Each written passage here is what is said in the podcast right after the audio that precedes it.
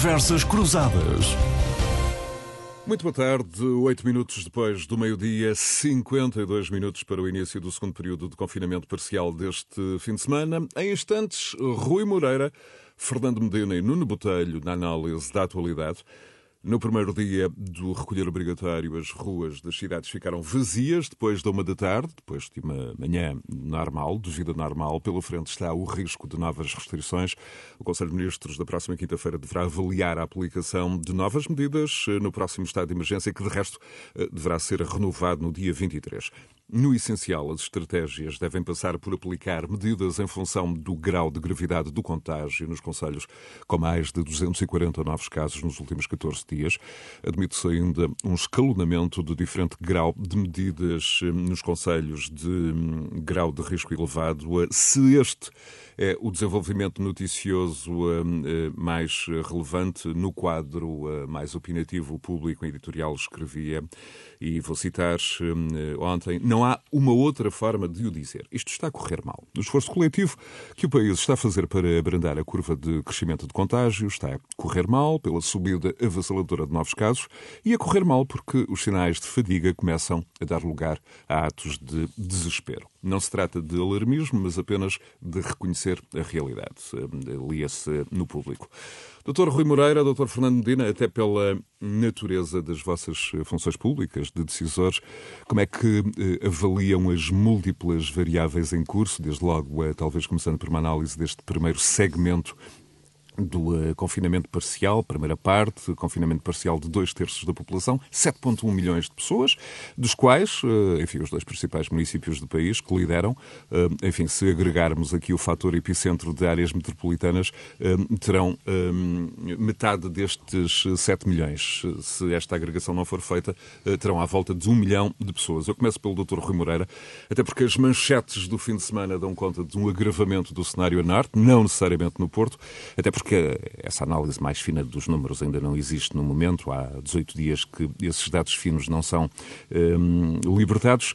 Uh, mas a Norte, Dr. Rui Moreira, como é, que, como é que estão as coisas? Isto está mesmo a correr mal e temos de concentrar todo o esforço em que corra bem? Bem-vindo. Muito bom dia, cumprimento o auditório da Renascença, também o meu amigo José Bastos, o Dr. Fernando Medina, o Dr. Nuno Botelho, sim, as coisas eh, estão a correr mal. Nós, eh, esta segunda vaga apareceu em força, eh, a situação era mais ou menos previsível, mas não era previsível que viesse com este impacto. e os números, ainda que nós não tenhamos números detalhados relativamente aos, aos conselhos, e portanto não podemos fazer uma análise mais fina, a verdade é que cidades como o Porto são completamente estão, estão sempre no epicentro destes fenómenos. E porquê? Porque nós temos uma cidade em que se trabalha, em que há muitas atividades, em que há transportes públicos, em que o teletrabalho, apesar de tudo, eh, não resolve a vida dos, dos portuenses. Eh, e, portanto, estamos a viver uma situação muito grave e, e essa situação tenderá a complicar-se por, por uma razão simples. Porque mesmo que a pandemia subitamente agora desaparecesse, nós temos ainda muitas pessoas que estão neste momento nos hospitais e cuja situação médica se vai complicar nos próximos dias. Nós não nos podemos esquecer que este é um vírus cuja mortalidade ocorre normalmente ao fim de 20 ou 25 dias. E, portanto, nós estamos ainda longe dos números que vamos ter daqui a uma, duas semanas, uh, com todo o impacto terrível que isto vai ter nas famílias, que vai ter nas pessoas, que vai ter na, na, nos hospitais estão muito próximo da sua capacidade máxima e, portanto, tudo aquilo que nós podemos fazer no sentido de tentar uh, achatar a curva, como nós dizíamos tão bem durante a primeira, a primeira fase da pandemia, durante a primeira onda, uh, será uh, naturalmente importante e, e, o facto das pessoas ficarem em casa este fim de semana contribuirá seguramente positivamente para isso mas eh, não nego que a situação neste momento é uma situação de, de grande aflição para, para todas as pessoas. E como é que... Eh, e, e, e acho que a Direção-Geral de Saúde, isto é a, a, a Direção Regional do Norte, eh, esta, esta notícia que deu, no fundo, explicando às pessoas que muitas vezes elas estão infectadas e não sabem que estão e, portanto, devem evitar contactos, acho que é, que é uma, uma boa medida que eu espero que as pessoas compreendam. Como é que, como é que avaliou a resposta neste primeiro segmento, digamos assim, deste, deste fim de semana uh, por parte do conjunto da cidadania? Eu acho que as pessoas todas, por aquilo que eu pude ver, eu também fiquei em casa, portanto, aquilo que eu vi foi através da comunicação social mas a ideia que dá é que as pessoas acataram perfeitamente aquilo que foram as normas eh, que foram estabelecidas pelo governo e isso é um bom sinal de cidadania. Doutor Fernando eh, Medina, bem-vindo. Eh, um gosto tê-lo aqui num espaço mais alargado, apesar das suas presenças semanais nas colunas de opinião da Renascença. Como é que, como é que olha para esta, esta primeira este, estes dados já avançados pelo uh, Dr. Rui Moreira e, sobretudo, uh, esta opinião se uh, isto está mesmo a correr mal e temos agora de concentrar todas as baterias, todo, todo o esforço em como correr bem. Olá, bom dia. Quero saudar todo o auditório da Renascença, também uma palavra para o, para o José Bastos, agradecer muito o convite para estar aqui, dar um abraço especial aos meus amigos, ao Rui Moreira, uh, ao Nuno Botelho e é um gosto poder, poder estar neste debate, neste debate hoje. Eu, eu acho que a situação, de facto, é uma situação complicada, é uma situação grave. Nós estamos com um número uh, de novos infectados que é cerca de três vezes aquilo que tivemos na primeira vaga. Estamos com um número de internamentos que é cerca do dobro e um número de internados em unidades de cuidados intensivos que é cerca de uma vez e meia aquilo que tivemos nos meses de março, abril. Uh, e no fundo sabemos que cada dia que passa com números de novas infecções nesta desta dimensão, estamos a alargar a base para, para, para, para a expansão da pandemia. E por isso eu acho que este, este exercício que agora, que agora estamos a tentar fazer, que é fazer confinamentos mais parciais de fim de semana, mais limitados, para evitar um confinamento mais geral eh, por muitas semanas, que foi aquilo que aconteceu na, na, na primeira vaga, parece-me absolutamente essencial. Uh, e acho que, acho que as pessoas, apesar de todo, todo o esgotamento, todo o cansaço que todos nós já sentimos e todas as mazelas que o tecido social e económico já apresenta, eu acho que as pessoas se mobilizam para fazermos este último esforço agora que, que já começam a ser visíveis as notícias de que uh, notícias credíveis de que no início do próximo ano poderá estar disponível um processo de vacinação uh, primeiro para os públicos mais vulneráveis, depois de forma mais alargada, isto é, nós já estamos mais perto do fim, já estamos mais perto do fim desta pandemia do que estamos do princípio, por isso temos que fazer aqui um último grande esforço para que, para, para, para, que, para que isto não descarregue. Mais perto do fim, mas uh, com o risco de, antes de melhorar uh, o quadro, poder ainda uh, piorar pela frente. Há aqui o risco de novas restrições. De resto, o Conselho de Ministros da próxima quinta-feira deverá avaliar a aplicação de novas medidas. Hum, qual acha que, que, que deve ser o, o pano de fundo dessas uh, uh, medidas. Há, há aqui, um, como o Rui Moreira referia, a possibilidade das estratégias passar por uh, aplicar medidas em função do grau de gravidade nos, nos conselhos, um, com mais de 240 novos casos nos últimos 14 dias, e sobretudo este elemento do escalonamento de diferente grau de medidas nos conselhos de, de risco elevado.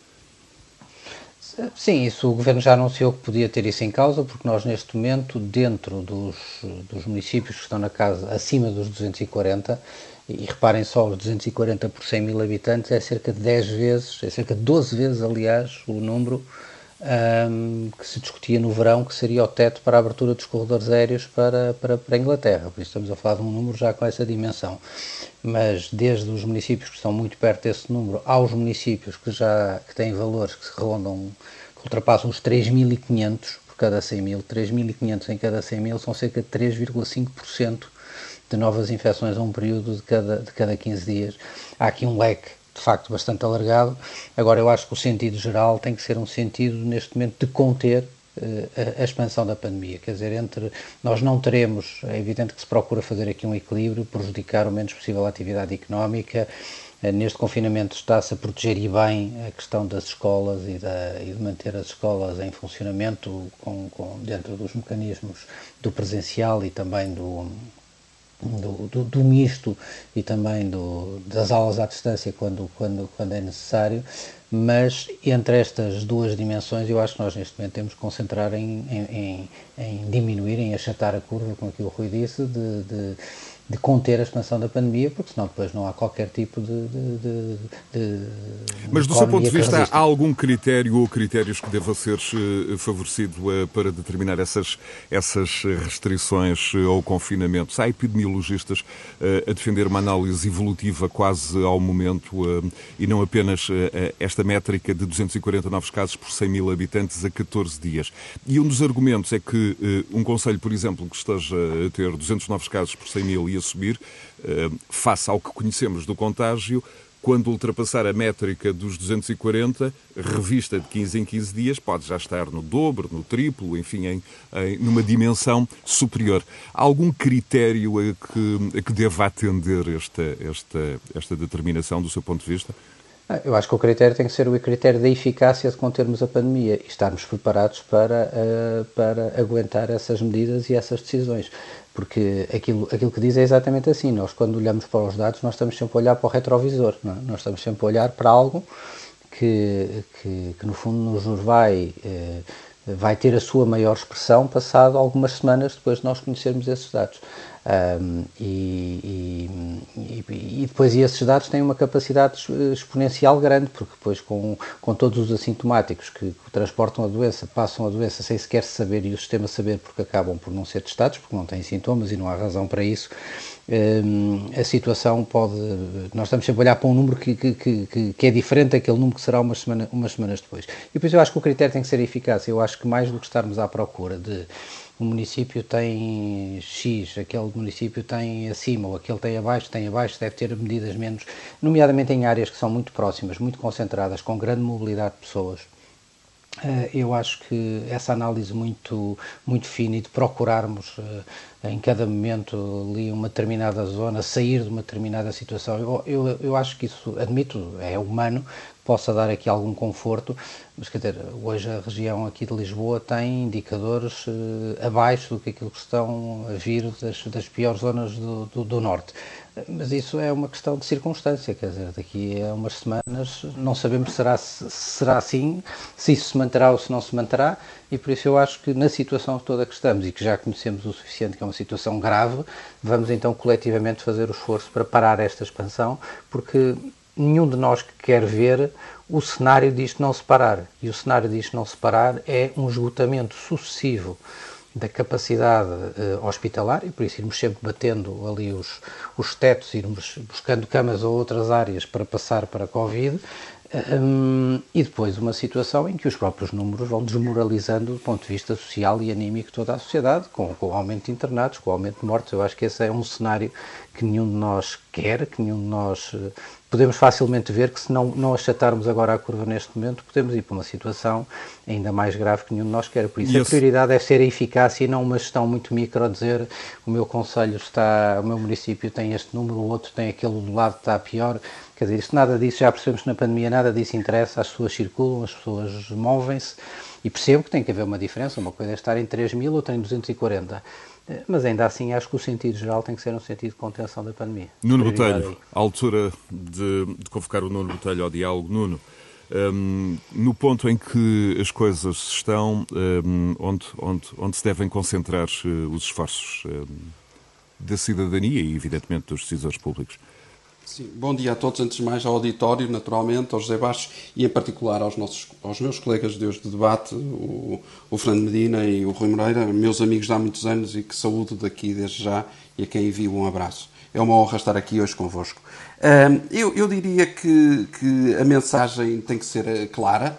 Eu acho que os portugueses, eh, como ficou claro eh, ontem, e acho, estou certo que hoje acontecerá o mesmo, um, são civicamente muito aptos e, portanto, de certeza que as coisas correrão bem quanto a este meio confinamento, ou este confinamento a partir das 13 da tarde. Uh, e, portanto, desse ponto de vista, norte a sul do país, as coisas estão a correr bem. Uh, concordo com o Fernando, nós temos que, de facto, uh, o Fernando Dina diz muito bem, temos que, de uma vez por todas, achatar a curva, temos de uma vez por todas ser eficazes. E, para isso, nós temos que ter mensagens claras à população temos, no meu entender, que manter a atividade económica a funcionar e aí é fundamental, e uma palavra especial positiva, ao Ministro da Educação, que tem feito um trabalho, eu já não é a primeira vez que o digo e tenho que o referir de novo, um trabalho muito bom na área da educação para manter as escolas a funcionar, porque só assim é que a economia também funciona, porque os pais não podem voltar a ter os filhos em casa para poderem trabalhar, portanto é, é essencial. E eh, diria, nós temos também que ter uma capacidade por parte das autoridades públicas de fiscalização de quem prevarica, de quem não atua, de quem não está a atuar como deve ser. E, portanto, desse ponto de vista, eu acho que tem que haver uma prevenção muito forte por parte do Estado. O Estado tem que se afirmar, o Estado tem que aparecer, tem que ser visível,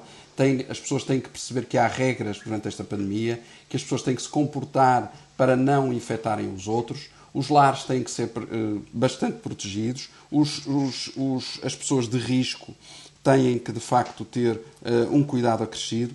E, de resto, a economia tem que funcionar, naturalmente com regras, com cuidados, mas temos todos que fazer um esforço coletivo de uh, tentarmos achatar a curva, sob pena de facto entrarmos em ruptura, porque já vimos, é uma questão matemática, se nada for feito, se, nada for conseguir, se não conseguirmos conter, irá ficar instalado o caos e, e de facto isso Uh, nenhum de nós, como disse o Fernando Medina bem, quer isso. Nuno, qual é, o, o, nesta altura, o, o, teu maior receio, a possibilidade de termos um, de enfrentar um, um novo confinamento, um, ainda que parcial, no início de dezembro, nos feriados de dezembro, do ponto de vista da economia, hum, como, é que, como é que olhas Sim. para estas possibilidades? Sim, esse é o meu maior receio. Eu, eu, eu temo que as medidas vão, possam endurecer e, portanto, desse ponto de vista, esse é o meu maior receio. Eh, e, por exemplo, eu falei há pouco nas escolas, que as escolas fechem e que voltemos todos para casa outra vez, eh, como estivemos em, março e abril. Portanto, esse é para mim o maior receio e acho que a economia portuguesa não aguentará essa situação, porque as, as empresas não estão em condições neste momento de aguentar um segundo confinamento. Aliás, basta ver, começamos a ver algum desespero, algumas dificuldades, pessoas, eh, não só na área da restauração, mas foi mais visível esta semana na área da restauração, alguns protestos, eh, ordeiros e pacíficos, sem grande, grande problema, mas as pessoas estão a começar a sentir que de facto têm dificuldades e esse é de facto o grande problema que nós podemos enfrentar. Rui Moreira, Fernando Medina, enquanto uh, decisores públicos, enquanto uh, gestores uh, enfim, da coisa pública, tomam e fundamentam decisões com base na melhor informação disponível. Rui Moreira, nesta crise isto tem sido um problema, um grande problema, a disponibilidade de informação? Um... Eu não creio que seja a dificuldade de informação, porque nós todos conseguimos ter acesso à informação. O Presidente da Câmara, eu, o Fernando, conseguimos ter, estamos atentos, sabemos o que é que se passa, por um lado, no estrangeiro, que de alguma maneira tem antecipado as nossas preocupações, também sabendo o que é que aqui o que se passa. Agora, se me pergunta que por vezes há alguma descoordenação e há coisas em que nós somos uh, quase surpreendidos, uh, isso é verdade, mas também resulta muito do, do, cansaço e do desespero das próprias, das próprias instituições. Eu, eu, tive a oportunidade de dizer há dias, isto é um pouco como aquela história do, do, do velho, do rapaz e do burro, ou seja, eh, tudo aquilo que, que se faz eh, parece estar mal. Eh, a, situação é uma situação que, no, no primeiro impacto, as pessoas compreendiam melhor, tinham grande medo, depois o que aconteceu é que as, as, o, o, facto desta segunda, desta segunda vaga ter chegado com esta força uh, limita também muito a capacidade que as pessoas têm já de, de, de compreenderem coisas que anteriormente, que anteriormente compreendiam. Uh, Veja-se o caso da economia. Todos nós percebemos que a situação da economia é absolutamente dramática. Mas, e, e quando eu ouço algumas pessoas contestar, por exemplo, as medidas que foram tomadas relativamente a este fim de semana e dizendo, bom, mas isto naturalmente tem um impacto grande na economia. É verdade que tem, mas a pergunta que eu faço às pessoas é se as pessoas estão preparadas para aquilo que pode acontecer se nós não tomarmos estas medidas. Ou seja, se os nossos hospitais, nas UCIs, tiverem que fazer escolhas e tiverem que deixar morrer uns uh, porque não há resposta. Nessa altura, a economia, não, não, não, há, não há economia que nos salve, porque a própria economia também ela para. Uh, e, portanto, uh, Acima de tudo, o que me parece é que nós devíamos tratar melhor aqueles que são os mais velhos. Eu acho que nessa matéria nós tivemos todo o verão para municiar os lares e as respostas aos mais velhos, aos mais frágeis, de outra maneira. Isso não foi feito, agora tem que ser uma prioridade absoluta. Ou seja, nós não podemos ter num lar pessoas que estão infectadas, idosos que estão infectados e idosos infectados e não infectados. Temos Mas esse, esse é um dos pontos. Rui Moreira, como é, que, como é que olha para um, um, quem sugere, um, enfim, para o conjunto eh, de observações críticas que são feitas, colocando algumas reservas à, à, à definição de estratégia, a uma alegada ausência de planeamento, no fundo aquilo que poderia ter sido feito uh, no verão uh, e não foi? José eu não, não queria incendiar muito os ânimos das pessoas. A única coisa que lhe posso dizer é que nós sabíamos que vinha uma, uma segunda vaga, porque eram as autoridades de saúde que nos diziam isso. Sabíamos quem tinham sido os mais afetados na primeira vaga e mais vulneráveis. Sabíamos, portanto, onde é que no sistema, onde é que havia as grandes fragilidades no sistema e elas continuam a permanecer. Uh, e nessa matéria, a nível dos mais velhos, a nível dos lares, continuo a achar que esse trabalho não tem sido feito. E, e, se tem sido feito, muitas vezes é graças às câmaras municipais que, de alguma maneira, têm tentado resolver as, as questões, como, como bem sabe. Parece-me, portanto, que, para sermos claros, por muito respeito que eu tenha pelo direito de, de, das visitas aos lares, numa situação destas, provavelmente nós teríamos de ter, durante 15 dias, não ter lá nenhuma visita, porque aquilo que nós sabemos é que muitas vezes a infecção chega do exterior e, portanto, nós precisávamos tomar medidas. Era preciso haver um grupo de cuidadores disponíveis, porque muitos destes lares, alguns lares até informais, têm o seu pessoal infectado, têm poucas pessoas, essas pessoas também não se preservam devidamente. A Segurança Social devia ter atuado aí numa, de uma maneira diferente e continua a achar que há uma grande que há fragilidade. E essa fragilidade decorre, se calhar, do país que temos. É que, vejamos, em Lisboa existe a Santa Casa da Misericórdia de Lisboa, faz um trabalho absolutamente notável e que cobre uma grande parte do universo dos lares na cidade de Lisboa. Mas no interior, essa situação não ocorre. Não ocorre no Porto, mas, mas ocorre muito pior no interior. E aquilo que nós temos, ouvimos mesmo durante o verão, foram histórias absolutamente trágicas e nós não fomos capazes de preservar cuidadosamente os mais velhos. E isso parece-me a mim que é, uma, é, se quiser, um pecado uh, que a sociedade portuguesa cometeu e, e, que cometeu através de, de, quem podia, apesar de tudo, ter compreendido onde é que está a elevadíssima mortalidade com que nós estamos confrontados. Nós, quando olhamos para os números, vemos que a faixa etária acima dos 80, basicamente quase todas as pessoas que apanharam o vírus morreram. Uh, situação muito diferente relativamente aos mais novos. E, portanto, tratar tudo também de igual parece-me parece mal. E o Nuno Botelho tem toda a razão. É possível, porque o Ministério da Educação, o Ministro da Educação fez um Exatamente. trabalho absolutamente notável. E, portanto, se foi possível fazer a nível da educação, eu não percebo como é que não foi possível fazer através da solidariedade social a nível das, dos mais velhos, porque sabíamos que eram eles que iam mais uma vez ser as grandes vítimas desta crise. E isso a mim pesa-me imenso.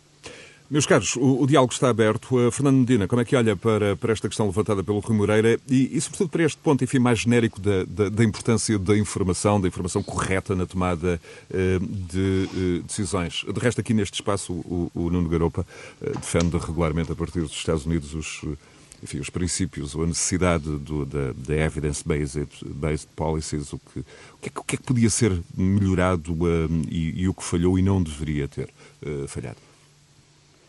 Nós, nós estamos a seguir um padrão de evolução da pandemia que é exatamente igual àquilo que os restantes países europeus têm seguido. Aliás, eh, isto parece que há aqui uma quase um padrão, não é, de uma circulação leste, leste, oeste uh, na Europa, norte-sul, em que as coisas começam no, no, nos países do leste e do centro da Europa, depois vão com uma decalagem de semanas vão chegando aqui. Já na primeira vaga assim tinha acontecido, tinha sido primeiro a Itália, a França, a Espanha, uh, depois Portugal, depois mais de forma mais agressiva passa para o lado lá do, do, do Atlântico e nós estamos a. E de resto, mesmo na Europa, uh, países que foram muito elogiados numa primeira fase, a Áustria, a República Checa, em que correu muito bem, agora um, está a correr mal. A Áustria anunciou uh, mesmo confinamento total. Sim, porque eu acho que há um erro é de nós estarmos a tentar olhar para os números de um dia e de uma semana e dizer, ah, temos números baixos, somos muito bons eh, temos números altos, somos muito maus. Quer dizer, esta análise que, que muitas vezes faz e depois um é melhor, o outro é pior. Eh, se nós olharmos para aquilo que acontece na pandemia todo, em todos os países, está, está a acontecer, e falo de países em que, cujas autoridades, como cá em Portugal, são, têm procurado basear as suas decisões na ciência e na informação o melhor que podem. Por isso não estou a falar daqueles países com estratégias negacionistas da pandemia ou com estratégias radicalmente diferentes, estou a falar todos os, a generalidade dos países ocidentais. Eh, esta, a pandemia tem evoluído de forma muito, muito semelhante, por isso começou, eh, atingiu muito numa primeira vaga, segue este padrão para o oeste. Nós estamos a apanhar, há poucas semanas atrás, víamos a Espanha numa situação muitíssimo complexa. Hoje a Espanha está com números mais baixos do que tem Portugal. Um, a Alemanha. A região de Madrid eh, apresenta consideráveis uh, indicadores muito positivos nos últimos, nos últimos dias.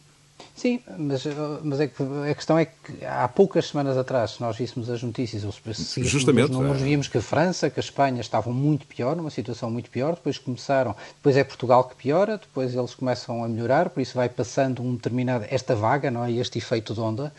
Também na primeira vaga, por exemplo, a situação foi muito mais complexa nos lares, Uh, na segunda vaga, menos, e na segunda vaga, um efeito de difusão na sociedade muito mais alargado, uh, uma menor mortalidade, porque as faixas etárias são mais jovens do ponto de vista da difusão, e por isso nada disto é particularmente original ou tem nenhuma especificidade particularmente portuguesa.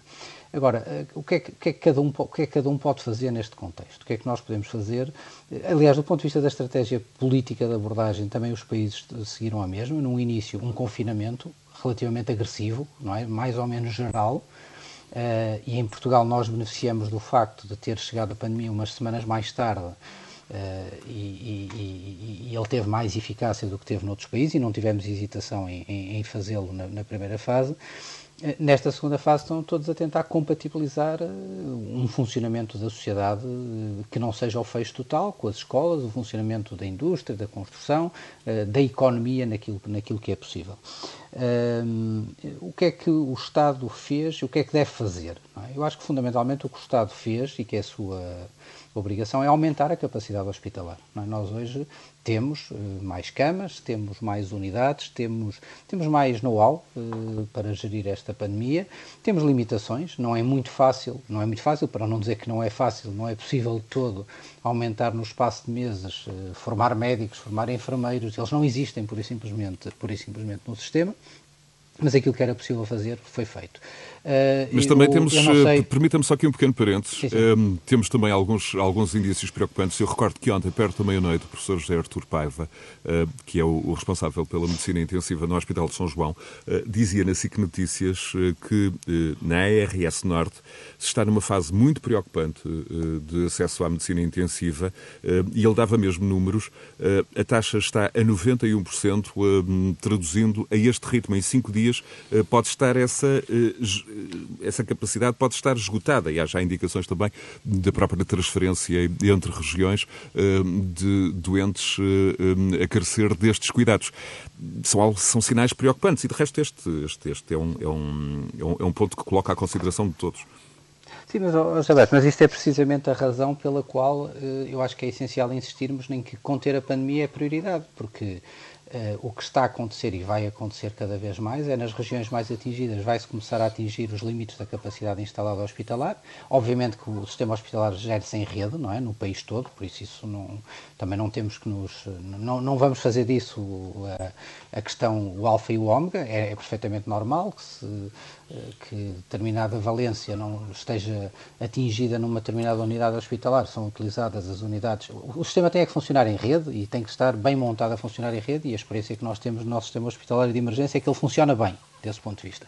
Mas o que nós vamos ver é isso mesmo, principalmente no Norte hoje, que está com muito mais pressão, eh, vai ser mais frequente essas notícias acontecerem e vai-se utilizar capacidade que está disponível noutras regiões do país, no centro, no sul, eh, no interior, etc, etc. Agora, isto tem um limite, não é? E o limite é da capacidade existente. E por isso, ou isto se para agora, ou então, o professor José Artur Paiva uh, colocava mesmo um, um, limite a este ritmo 5, 6 dias.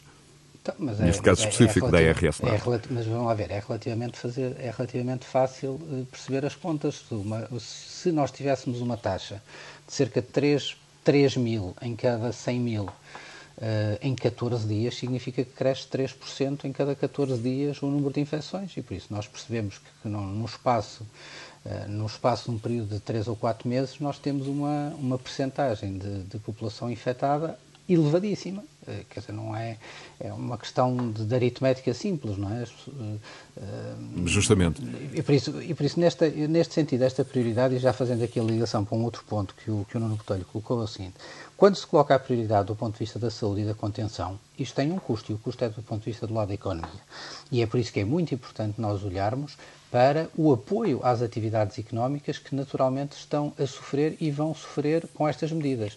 Porque quando chegarmos ao momento da decisão, esta decisão que se coloca sempre, quer dizer, eu vou ter que fechar ou ter um confinamento mais agressivo, isto tem um determinado prejuízo do ponto de vista económico? Sim, tem, e por isso estes agentes têm que ser apoiados. Mas nós não vamos depois poder hesitar porque eh, neste momento, se nós não cuidarmos em achatar a curva e reduzir o número das infecções, não há nenhuma economia que se salve a seguir, porque ninguém quer viver e fazer estas escolhas que, que a situação da saúde degradada vai colocar e por isso temos que fazer o debate de saber os apoios estão a chegar às, às, pessoas, vão chegar a tempo às pessoas. Eu acho que o último pacote apresentado pelo Ministério da Economia, eu acho que tem, tem, tem, vai, vai no caminho correto do ponto de vista da sua, da sua composição, nomeadamente com os apoios a fundo perdido. É importante que eles cheguem. Mas o que é que está aqui a falhar, e, e, esta é uma questão que eu coloco também ao Nuno e, e também ao Rui Moreira, do ponto de vista uh, da comunicação. Uh, ontem uh, o Ministro Pedro Cisa Vieira, o Ministro da Economia, fazia referência justamente a um conjunto de apoios disponíveis, mas que, até por um problema de comunicação ou de desconhecimento por parte de empresários ligados à restauração, não está a ter tradução prática. Eu, se me permitem, então, eu sobre, se me permitem, eu, eu, eu, acho que ontem o, o Ministro Pedro Cisa Vieira, se me é permitido, eu, deu uma lição ao Primeiro-Ministro de como comunicar. fez uma grande intervenção ontem à hora do almoço, explicou de uma forma clara, serena, com frases curtas, pós de Estado, diria mesmo, uh, e, e, e, a, sua habitual uh, competência, uh, quais os apoios que estão ao, ao, acessíveis às empresas ou que vão estar acessíveis às empresas a partir do final deste mês. E desse ponto de vista estou de acordo com, com o Fernando Medina que, de facto, as medidas são corretas e veio esclarecer e dar aqui alguma, transmitir alguma calma e ponderação alguns protestos da área da restauração que, por uh, desconhecimento, uh, estava, se calhar, a entrar numa espiral demasiado reivindicativa, sem razão. eu acho é que o Sr. Primeiro-Ministro, e, e, neste caso também incluiria a Ministra da Saúde e a Sra. Diretora-Geral de Saúde, têm estado a fazer um, um mau serviço no que à comunicação diz respeito. Nós ouvimos as comunicações do Sr. Primeiro-Ministro e chegamos todos ao fim, e eu não me considero propriamente iletrado e tenho sérias dificuldades em compreender o que ele disse. Ele falou, fala durante horas uh, uh, e, e, começa por referir as exceções da regra e a regra das exceções e PowerPoints para trás, PowerPoints para a frente, e aquilo é tudo uma enorme confusão nós chegamos ao fim e não compreendemos nada. Eu percebo que ele deve andar atrapalhado e confuso e, e, e, e cansado, porque isto, obviamente, a todos nos, nos absorve e, não estou a, ser irónico, estou a ser mesmo sincero. Mas acho que tem que ser preparada uma comunicação, se calhar, mais sucinta, mais clara, mais, mais, mais concreta. O mesmo se passa com a Ministra da, da, da Saúde, que, que, que fala-nos em números de camas, em números de infectados, é, aparece cada vez mais. É, crispada em todas as, as, aquelas conferências de imprensa. Já nem discuto a, a Diretora-Geral de Saúde, que está, segundo ela disse, abismada com as críticas que temos feito à comunicação da Direção-Geral de Saúde, como se um servidor público se pudesse, em democracia, uh, uh, estar a salvo da crítica. Aliás, da, ela usa uma, uma imagem, da... diz que ninguém fala na DGS, e calculo que se refira também à Ministra, ninguém fala como é que se pilota um avião, mas toda a gente sabe como é que se trata a pandemia. Foi a imagem que usou não, esta semana na É evidente que nós não estamos aqui neste debate a discutir como é que se trata a pandemia, acho que estamos a ter um debate normal, todos nós queremos o mesmo, todos nós estamos a pensar no assunto e todos nós percebemos que há falhas eh, no tratamento dessa pandemia. Há falhas, muitas são normais, é, é normal, errar é humano, mas outras não são. Há falhas no planeamento. Nuno, é, e que contribuição não é, não é podes dar, dizer isso. E, que portanto, contribuição podes dar para este, para este combate uh, à fadiga eu, pandémica eu, a que uh, Rui Moreira se referia há pouco? Julgo que foi esta a expressão, Rui. Exatamente. foi um pouco o que, eu, o que eu referi. Eu acho que tem que haver aqui uma articulação muito maior entre o Estado Central e aquilo que são, são, por exemplo, na área da saúde, o setor privado da saúde, o setor social. Teria que ter havido um planeamento muito melhor. Todos nós sabíamos e sabemos de casos de pessoas que estão nos hospitais eh, já curadas e continuam e permanecem lá a ocupar camas de hospitais eh, sem necessidade e que podiam estar numa Santa Casa da Misericórdia, numa IPSS qualquer e, e, serem tratados. Isso deveria ter sido acautelado. Todos nós sabemos que tem que haver clareza na mensagem. Eu já aqui falei e volto a repetir. Eh, as próprias mensagens para os mais jovens têm que ser feitas de outra maneira. Não há um jovem deste país que ouça a conferência de imprensa da doutora Marta Temido. Defendes, por exemplo, que os, há... as vedetas do TikTok uh, uh, sejam chamadas, por claro exemplo, sim, em mensagens direcionadas a Exato, adolescentes? Já, já o defendi várias vezes e continuo. Acho que tem que haver uma comunicação diferente. Tem que se explicar aos jovens que o facto de eles serem infectados, mais do que a eles prejudicar, vai prejudicar os seus familiares os familiares mais velhos, vai aumentar a, a, a, o, as cadeias de contágio, a economia vai se ressentir, os seus pais podem ter problemas nos empregos. Temos que criar aqui, de facto, uma cadeia de, de, comunicação muito mais assertiva e temos que criar uma coordenação intergovernamental que muitas vezes não se vê. E isso é que eu acho que é fundamental. Eu não estou a fazer esta crítica por fazer, não estou a querer deitar abaixo, mas é de facto isso importante porque estou de facto preocupado porque, volto a dizer, acho que a economia e Portugal não aguenta um segundo confinamento. A Áustria, por exemplo, confinou, mas a Áustria tem capacidade para pagar às empresas para estarem em casa. É bom que as pessoas percebam isso. Nós, em Portugal, temos um setor privado que não aguenta o novo confinamento. Temos um setor público que, que, eh, que durante o confinamento, os, os, os funcionários públicos não viram afetadas grandemente a sua vida por causa disso e, portanto, é bom que as pessoas percebam que o setor privado não pode voltar a confinar. E, portanto, Mas isso vai ter país, reflexos no, num orçamento de Estado uh, uh, e num cenário económico que pode, é em muito temo, curto prazo, ficar sim, desatualizado. Eu, claro que sim, mas isso já todos percebemos que o orçamento de Estado que está a ser aprovado uh, terá, digamos assim, uma validade de seis meses e que daqui a seis meses vamos estar a falar de novo, novo orçamento. Rui Moreira. Porque, porque, de facto, as medidas são necessárias. Já vimos que uh, a dimensão do impacto desta terceira, desta terceira vaga, enfim, uh, terá também muito a ver com a capacidade de se ter a pandemia controlada em dezembro um, e, e, no apoio às vendas uh, do Natal. Como é, que, como é que podemos suavizar essa fadiga pandémica? Acho que foi a expressão que, que, que foi utilizada há, há pouco.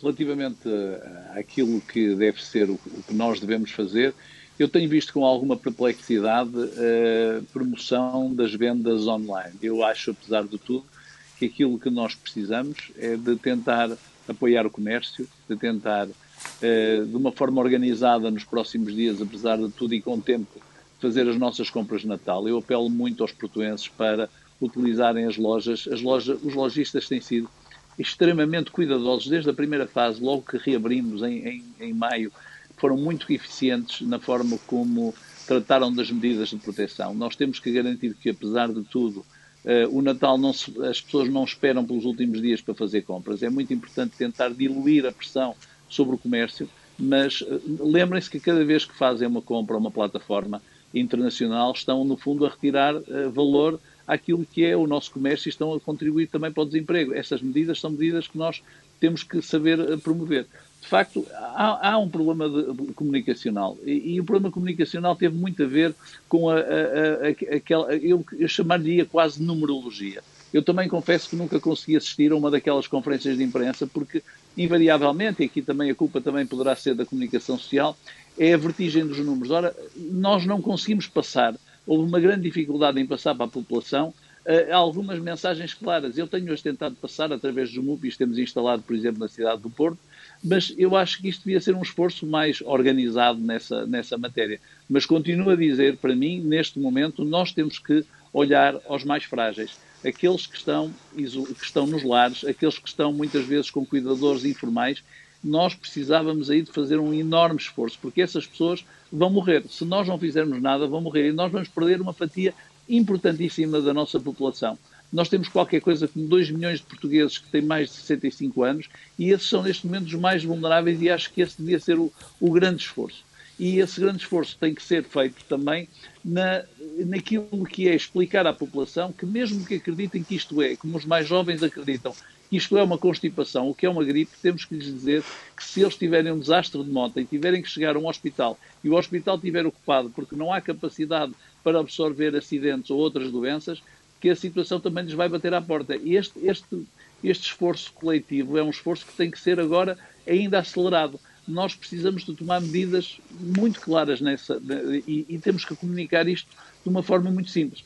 Também relativamente aos apoios económicos, eu estou de acordo que a entrevista do Ministério, a conferência de imprensa do Ministro da Economia ontem foi muito clara, porque há muitos, há muitos comerciantes, há muitos pequenos empresários que não sabem o que é que acontece. E é, inacreditável como é que se debita todos os dias horas de números e de, de recomendações contraditórias e não se explica às pessoas de uma forma muito simples quais são os apoios que existem, pois os apoios não são suficientes. Estamos todos de acordo, nós todos sabemos que isto, há uma claro. enorme distribuição na economia.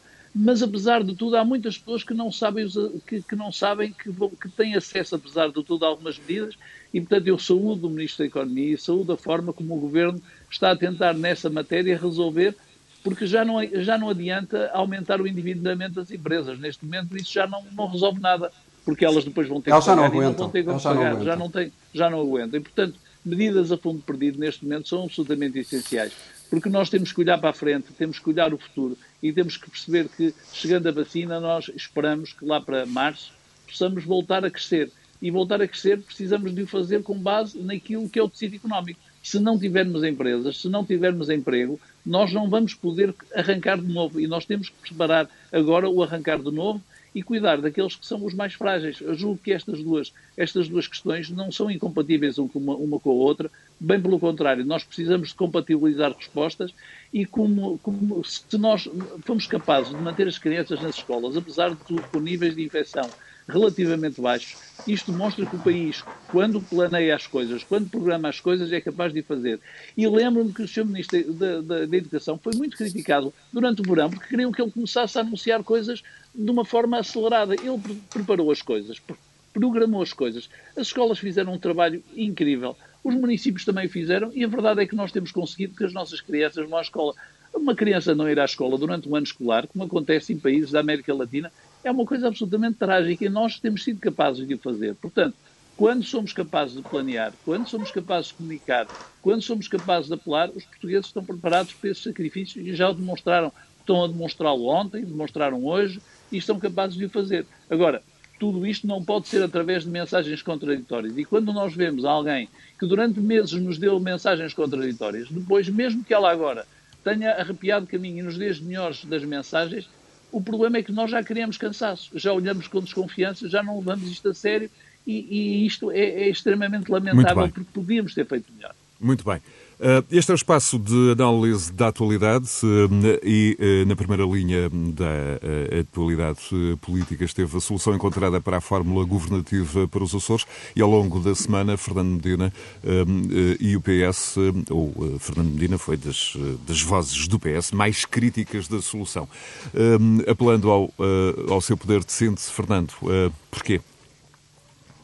Eu sou profundamente crítico da solução porque acho que se quebrou uma barreira que o sistema democrático criou desde, desde o 25 de Abril, que era a barreira de impedir uh, a participação e, a, e, o alargamento de forças extremistas, xenófobas, racistas dentro da sociedade portuguesa.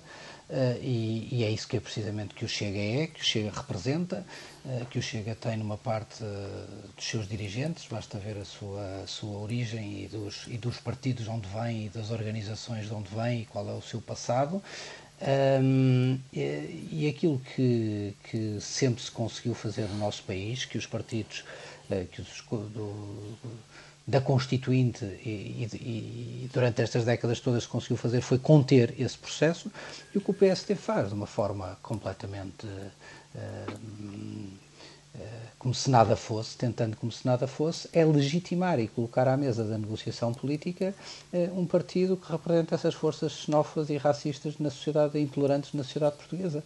E por isso, ao fazer esta negociação, o que diz é que é possível negociar, coloca-o como parceiro em pé de igualdade, Vai depois mais longe, admite até que isto depois tenha um reflexo no, no, no, plano nacional e no palco, e no palco nacional eh, e depois tenta fazer as equivalências, uma, tenta, tenta disfarçar dizendo não, não, isto é uma situação da extrema-direita, não é diferente da extrema-esquerda e por isso, como, como, como, como o PS faz um acordo com o Bloco de Esquerda, nós também podemos fazer com o Chega. A diferença, há uma diferença, há um, há um há um abismo de diferenças. E o abismo é que uma coisa são as diferenças em matéria de política económica, de papel do Estado, do papel do setor social, do papel do setor privado, eh, de, de, da nossa participação e em que termos na, nas organizações internacionais, eh, na União Europeia de que fazemos parte. Nada, tudo isso é matéria de debate político e, e, e faz parte de uma democracia ter representadas as diferentes visões.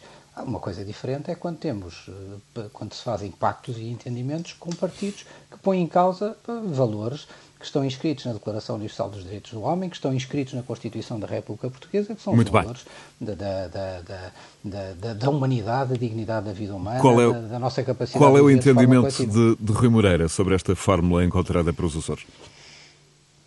Eu não me vou pronunciar sobre a fórmula eh, encontrada para os Açores, vou antes lembrar a, a, a, todos os portugueses o seguinte: nós hoje conhecemos, todos nós conhecemos pessoas eh, que de alguma maneira nos dizem que vão votar Chega ou que encontram no Chega a resposta às suas aflições. E essas pessoas não são, na sua esmagadora maioria, nem racistas, nem são xenófobas. Essas pessoas, de repente, sentem por alguma razão que o sistema político não lhes está, tradicional, não lhes está a dar respostas e consideram que uh, são elas próprias vítimas de um sistema que de alguma maneira as está a excluir. E creio que aqui o que seria mais importante e que me parece mais relevante neste tempo é que os partidos políticos tradicionais e aqueles que têm grande responsabilidade na governação do país, desde basicamente desde 1975, sejam capazes de arrepiar caminho e conseguir que essas pessoas que hoje se sentem atraídas pelas franjas voltem a encontrar naquilo que é o, o, o coração do sistema democrático português uma resposta adequada. Julgo que estar a, a diabolizar eleitores, da minha parte, não o farão. Eu, eu considero que, na, na esmagadora maioria das pessoas que hoje dizem que vão votar no Chega, ou também que vão votar eh, no, no, no, noutras forças políticas radicais, eh, a razão por que o fazem é porque se sentem excluídas. E, portanto, nós precisamos de, de resolver isto e acho que os partidos políticos provavelmente eh, não tem, não, tem, não tem conseguido entender. E é isso que mais me preocupa. Nuno Botelho. Eh, de forma muito rápida, eu direi que concordo em absoluto com o que o Rui Moreira disse, mas, mas direi um bocadinho mais, é que acho que quem legitimou o Chega foram eh, os açorianos que votaram no, no Chega e em primeira instância, naturalmente, e deveríamos pensar todos porque é que os açorianos, açorianos votaram no Chega. E, naturalmente, o Tribunal Constitucional. Uh, e, e, não concordo com o Fernando Medina no seguinte, é que, de facto, falar em direitos humanos, quando o PCP, por exemplo, apoia o regime de Nicolás Maduro, por exemplo, na Venezuela, parece-me um bocado estranho que o PS tenha aberto a caixa de Pandora, de facto, em 2015 e agora se esteja a queixar de uma coisa que, de facto, deveria ser algo que, que deveria ser a tal linha vermelha que Mário Soares, por exemplo, nunca ultrapassou, que foi eh, conversar com o Bloco de Esquerda e com o PCP. E, portanto, desse ponto de vista, não estou a defender o Chega, longe disso, sou, estou nos antípodas daquilo que defende o Chega, mas não posso deixar de achar natural que nos Açores se encontre uma solução uh, um pouco parecida com aquela Muito que foi a solução da geringonça. No, e atendendo ainda ao facto de o acordo estar assente em quatro premissas, todas elas já faziam parte do programa de PSD Açores. E eu, eh, tendo aqui parte da Câmara Alta dos autarcas eh, portugueses, não podia deixar de fazer só uma referência rápida às eleições autárquicas este domingo no Brasil. A primeira volta para municípios com mais de 200 mil habitantes, eh, com o Presidente Bolsonaro a recear maus resultados dos candidatos que apoia. Em todo caso, são autárquicas para 157 milhões de eleitores hoje no Brasil. Rui Moreira, Fernando Medina e Nuno Botelho eh, para ouvir eh, a qualquer momento em rr.sab.pt e nas plataformas habituais de alojamento de podcasts, o Spotify, o iTunes, o Google Podcasts. Continuação de um bom domingo.